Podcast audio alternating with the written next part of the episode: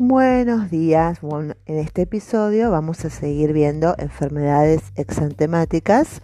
Como habíamos visto como concepto, se conoce como enfermedades exantemáticas tanto a una serie de infecciones sistemáticas con diferentes grados de contagiosidad. Dentro de estas están el sarampión, rubiola, escarlatina, quinta enfermedad o eritema infeccioso, la sexta enfermedad y la varicela. Estas tienen diferentes grados de contagiosidad y tienen como característica principal la presencia de una erupción cutánea o exantema. Estas enfermedades tienen características clínicas y específicas que en estadios tempranos pueden llevar a la confusión en el diagnóstico diferencial.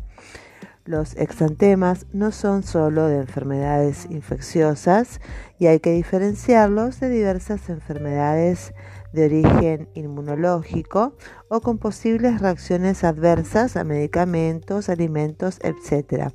En este episodio vamos a ver, ya vimos sarampión, la rubiola, vimos escarlatina y en este nos toca ver el eritema infeccioso o quinta enfermedad. La quinta enfermedad, también conocida como eritema infeccioso, es una enfermedad eh, causada por el parvovirus humano B19. El término quinta enfermedad se aplica a las seis enfermedades eruptivas de la niñez. Los síntomas. El parvovirus B19 generalmente causa una erupción que asemeja a una cachetada en la mejilla y en ocasiones provoca fiebre, jaqueca y dolor de garganta y en las coyunturas. En adultos puede causar artralgia o dolor en las coyunturas, además del característico salpullido. Estos síntomas son más comunes en mujeres que en hombres. En general duran de dos a cuatro semanas, pero pueden persistir por meses. En algunos casos, la quinta enfermedad puede causar anemia. En individuos saludables, em, esta anemia es suave y dura solo un corto periodo de tiempo, pero en individuos con el sistema inmune debilitado, como pacientes con SIDA, con trasplante o con cáncer, dicha anemia puede ser severa y durar mucho tiempo luego de curada la infección. Los síntomas de la anemia incluyen fatiga, falta de color y falta de aire. Algunos individuos con anemia drepanocítica o deficiencia de hierro pueden desarrollar una enfermedad potencialmente mortal llamada anemia aplástica transitoria, donde el cuerpo es incapaz de generar nuevos glóbulos rojos. En muy pocos casos, la quinta enfermedad puede causar inflamación de diferentes zonas del cuerpo, incluyendo el cerebro, encefalitis, la membrana en torno al cerebro y la columna vertebral, que sería una meningitis, y los pulmones, neumonitis. El virus también puede empeorar los síntomas de quienes sufren lupus eritematoso sistémico. Puede ser una enfermedad autoinmune. Muchas personas con la quinta enfermedad no desarrollan ningún síntoma y es por eso que solo se puede diagnosticar con un examen. Aproximadamente el 50 a 60% de los adultos tuvo esta enfermedad y está inmune, pero quienes no lo están pueden correr el riesgo de contagiarse, especialmente los trabajadores de la salud, se desempeñan en guarderías y los maestros. Transmisión. La quinta enfermedad se transmite principalmente a través de secreciones respiratorias como saliva, mucosidad, etc., pero también puede propagarse con sangre infectada. El periodo de incubación o sea, el tiempo entre infección inicial y el comienzo de los síntomas, suele ser entre 4 a 21 días. Los individuos con la quinta enfermedad contagian más antes del comienzo de los síntomas, en general los niños en edad escolar. personas que se desempeñan en guarderías, madres y maestros están más expuestos al virus. Cuando los síntomas son evidentes, hay poco riesgo de transmisión y es por eso que los individuos infectados no precisan estar aislados. Con respecto al diagnóstico, en general el médico diagnostica la quinta enfermedad por el característico salpullido y o por la altralgia evidentes durante el examen. Esto es suficiente para detectar esta enfermedad en niños o adultos sanos. El sarpullido no siempre es evidente. Es importante confirmar el diagnóstico en el caso de mujeres embarazadas, pacientes con deficiencia en el sistema inmunológico o individuos anémicos. Para eso se toma una muestra de sangre que se examina en busca de anticuerpos contra el virus. Los anticuerpos son proteínas producidas por el sistema inmune en respuesta a un germen extraño. Para diagnosticar la quinta enfermedad, el médico buscará dos tipos diferentes de anticuerpos, que son la inmunoglobulina G, IgG, y la inmunoglobulina M, IgM. La presencia de IgM demuestra que actualmente sufre o acaba de sufrir esta infección y la presencia de IgG demuestra que ya tuvo el virus y no debe preocuparse por contraerlo otra vez. Si no cuentan con ninguno de estos anticuerpos, están predispuestos a contraer la infección y, en caso de estar embarazada, debe tomar medidas preventivas. Tales eh, medidas incluyen mantenerse alejada de individuos afectados, lavarse las manos frecuentemente y estar atenta a cualquier brote de la enfermedad en su zona. Tratamiento. El tratamiento de los síntomas de la quinta enfermedad generalmente es suficiente para aliviar al paciente. Algunos de estos síntomas son fiebre, dolores articulares y picazón. Los adultos con dolores en las coyunturas deben guardar reposo y tomar medicamentos antiinflamatorios y analgésicos. Aquellos pacientes que sufren anemia tal vez precisen ser hospitalizados para recibir transfusiones de sangre. Los individuos con problemas inmunológicos necesitarán cuidados especiales y un tratamiento con anticuerpos para ayudar a su cuerpo a deshacerse de la infección con respecto al tratamiento durante el embarazo en caso de contraer la quinta enfermedad. Es imperativo recibir el tratamiento correcto, ya que el 30% de las mujeres embarazadas no inmunes transmite esta infección al feto. En las pautas para los obstetras o ginecólogos se indica que las mujeres embarazadas infectadas deben someterse a una ecografía para identificar alguna anormalidad congénita en el feto y el obstetra o ginecólogo debe solicitar ecografías semanales durante 8 a 10 semanas luego de la infección inicial. En esta primera etapa es posible detectar lesiones fetales y tratarlas. Si en una de las ecografías se detecta hidropesía fetal, será necesario utilizar un tratamiento adicional y este puede incluir un examen de la sangre del feto y entonces una transfusión intrauterina de sangre. De esta forma el bebé tendrá sangre fresca y oxigenada. Muy bien. Con respecto eh, a una página que encontré de Heart Disease, quinta enfermedad, eritema nodoso, eritema infeccioso, ¿Qué es la quinta enfermedad básicamente? Especialmente es frecuente en niños de entre 5 y 15 años. El eritema infeccioso cursa inicialmente con una erupción cutánea roja característica en la cara que hace que parezca que el niño le han dado una bofetada en la cara. Luego la erupción se extiende por el tronco, los brazos y las piernas por mucho que pueda imponer eh, su nombre, El eritema infeccioso solo es una afección de origen viral en la que la mayoría de los niños se recuperan rápidamente y sin complicaciones. El eritema infeccioso, también denominado quinta enfermedad o en términos populares la enfermedad de la, de la cachetada, está provocado por el parvovirus B19.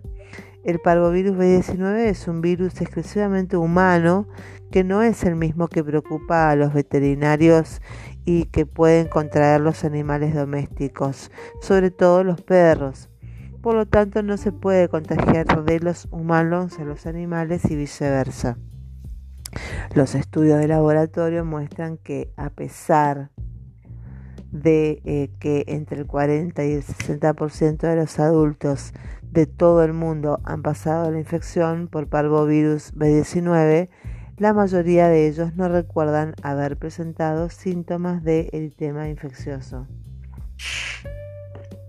Por este motivo, los expertos médicos consideran que la mayoría de la gente que contrae la infección por parvovirus B19 presenta síntomas leves o ningún síntoma en absoluto. El eritema infeccioso se da en todo el mundo. Los brotes de parvovirus tienden a ocurrir a finales del invierno y a principios de la primavera, pero también puede haber casos esporádicos de eritema infeccioso en cualquier época del año. Con respecto a los síntomas y signos, el eritema infeccioso empieza con febrícula, dolor de cabeza y síntomas catarrales leves como nariz tapada o secreción nasal. Estos síntomas iniciales remiten y, y la enfermedad parece haber pasado hasta que aparece la erupción característica al cabo de pocos días.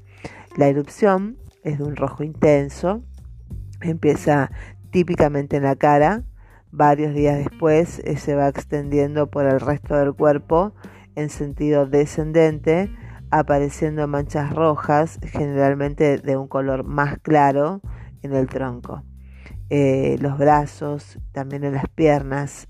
Eh, la erupción no suele aparecer en las palmas de las manos y la planta de los pies. A medida que la parte central de las manchas se empieza a aclarar, la erupción adquiere un aspecto parcheado como si fuera la marca que dejaba por una redecilla. Los niños de menos de 10 años son más proclives a desarrollar erupciones y se ve un aspecto de una como si fuera una red en, la mano, por ejemplo, en el dorso de la mano se ve como un, un parcheado de una red, de una telaraña.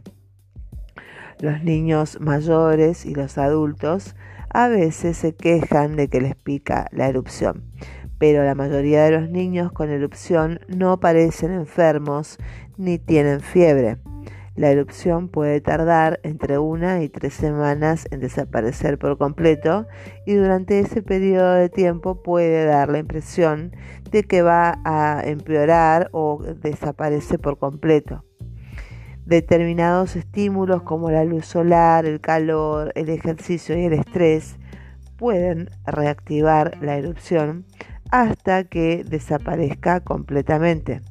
Otros síntomas que a veces se asocian a eritema infeccioso son los ganglios linfáticos inflamados, ojos rojos, dolor de garganta, diarrea y erupciones fuera de la corriente que parecen ampollas o moretones. En algunos casos, sobre todo durante la etapa adulta y al final de la adolescencia, un episodio de eritema infeccioso puede ir seguido de dolor o inflamación de las articulaciones, generalmente de las manos, las muñecas, las rodillas y los tobillos. Con respecto al contagio, una persona infectada por parvovirus es más contagiosa antes de la aparición de la erupción, sea durante el periodo de incubación, el periodo de tiempo comprendido entre la infección y la aparición de los síntomas, o durante el periodo de tiempo en el que están presentes los síntomas respiratorios leves, puesto que la erupción característica del eritema infeccioso es una reacción del sistema inmunitario, que sería una respuesta defensiva que pone en marcha el cuerpo contra sustancias extrañas como los gérmenes, que ocurre después de que haya pasado la infección. Una vez aparece la erupción, el eritema infeccioso no suele ser contagiosa, contagioso.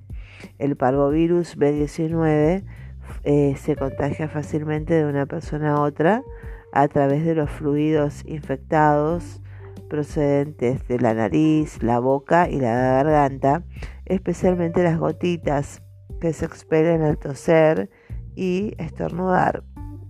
También se puede contagiar al compartir vasos y cubiertos. En una casa donde hay niños con eritema infeccioso, otro miembro de la familia que no haya padecido la infección por parvovirus 19 tiene aproximadamente un 50% de probabilidades de contraerla. Los compañeros de clase de un niño con eritema infeccioso tienen aproximadamente 60% de probabilidades de infectarse.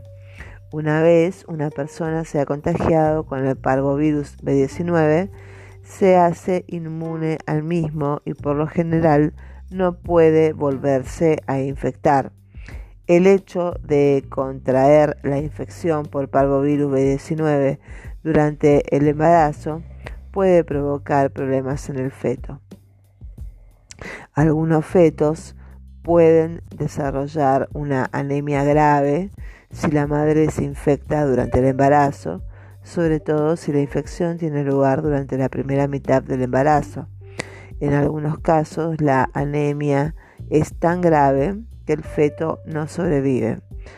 Afortunadamente, en torno a la mitad de las mujeres embarazadas son inmunes a la infección por parvovirus B19 al haberla contraído previamente.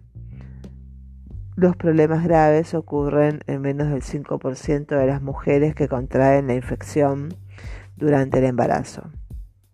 Tenemos la prevención, eh, no hay ninguna vacuna contra el eritema infeccioso y ninguna forma de prevenir la propagación del virus aislar a una persona que presenta la erupción característica del eritema infeccioso no permite evitar el contagio porque generalmente cuando aparece la erupción la persona ya ha dejado de ser contagiosa. Tener buenos hábitos higiénicos, sobre todo lavarse frecuentemente las manos, siempre es una buena idea puesto que puede ayudar a impedir el contagio de muchas infecciones.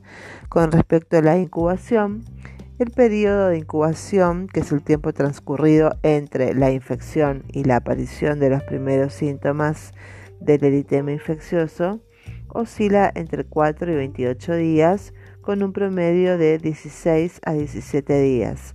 Con respecto a la duración, la duración eh, de la erupción suele durar entre una semana y tres semanas. Es una cantidad reducida de casos de niños mayores y adultos. La inflamación y el dolor articular asociados al, sistema, al eritema infeccioso han durado hasta varios meses o años. Con respecto al diagnóstico, por lo general los pediatras pueden diagnosticar el eritema infeccioso a partir de la erupción característica que aparece en la cara y el cuerpo. Si un niño o un adulto no tiene la erupción característica, pero lleva un tiempo encontrándose mal, el médico puede solicitar un análisis de sangre para determinar si los síntomas pueden estar provocados o no por el parvovirus B19. Tratamiento. El eritema infeccioso está provocado por un virus y no se puede tratar con antibióticos que se utilizan para tratar infecciones de origen bacteriano. A pesar de que existen medicamentos antivirales, en la actualidad no hay ninguno que sirva para tratar el eritema infeccioso. En la mayoría de los casos se trata de una afección tan leve que no requiere tratamiento farmacológico y por lo general los niños con eritema infeccioso se encuentran bastante bien y necesitan escaso tratamiento en casa aparte del reposo. Una vez que desaparezca la fiebre y los síntomas catarrales leves, puede haber poco que tratar, aparte de las molestias asociadas a la erupción. Si su hijo se queja de picor, pregunte al pediatra cómo puede aliviarle las molestias. Y es posible que el pediatra también recomiende paracetamol para tratar la fiebre y el dolor articular. Con respecto a las complicaciones, la mayoría de los niños con el sistema infeccioso se recuperan sin complicaciones cuando aparece la erupción y mientras ésta está presente, suelen encontrarse bien y generalmente ya han retomado sus actividades habituales. No obstante, algunos niños con el sistema inmunológico debilitado, como los que tienen SIDA o leucemia, o con determinados trastornos de la sangre, como la anemia falciforme o la anemia hemolítica, pueden encontrarse bastante mal al contraer una infección por parvovirus B19. Este virus puede enlentecer o interrumpir temporalmente la producción de glóbulos rojos, las células que se encargan de transportar oxígeno a los tejidos, provocando una anemia. Cuando el niño está sano, ese enlentecimiento de la producción de glóbulos rojos suele pasar desapercibido porque no repercute sobre su salud general. Pero los niños que ya están anémicos, cuando contraen la enfermedad, pueden enfermar considerablemente si su producción de glóbulos rojos se ve disminuida todavía más por el virus. Sus niveles de glóbulos rojos pueden descender peligrosamente comprometiendo el suministro de oxígeno a los tejidos corporales. ¿Cuándo llamar al pediatra? Llamar al pediatra cuando a su hijo le salga una erupción, sobre todo si se extiende por todo el cuerpo o va acompañado de otros síntomas. Si está embarazada y le sale una erupción o si ha estado en contacto con alguien que tenía eritema infeccioso o con alguien que tenía una erupción que se sale de lo normal, llame al profesional de la salud que lleva su embarazo. Muy bien, esto es todo con respecto a eritema infeccioso, quinta enfermedad. Hemos visto síntomas, transmisión, diagnóstico, tratamiento y tratamiento durante el embarazo. Seguimos en el próximo episodio con la otra, la sexta enfermedad exantemática. Que tengan una buena jornada. Bye bye.